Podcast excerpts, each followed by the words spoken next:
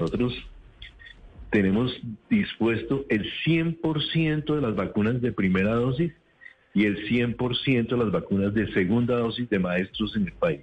Están ya en las neveras de los departamentos.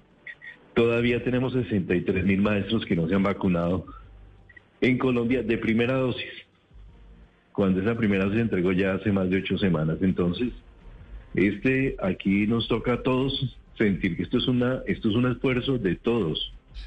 Ministro, ¿y por qué y por qué los maestros o esos sesenta y tantos mil que no han querido ponerse ni siquiera la primera dosis, por qué esa reticencia? ¿Ustedes tienen mapeado, han hecho un sondeo de por qué no se quieren aplicar la vacuna? Yo, yo creo que hay de todo. Hay, hay percepción de que de pronto en personas, en personas jóvenes que, los, que el riesgo no es alto.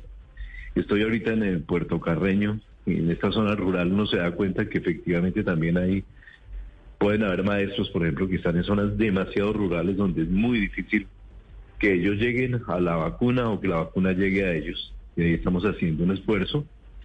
Pero digamos que ahí hay un poco de todo y lo importante es que todos tengamos la conciencia de que hay que buscar la vacuna.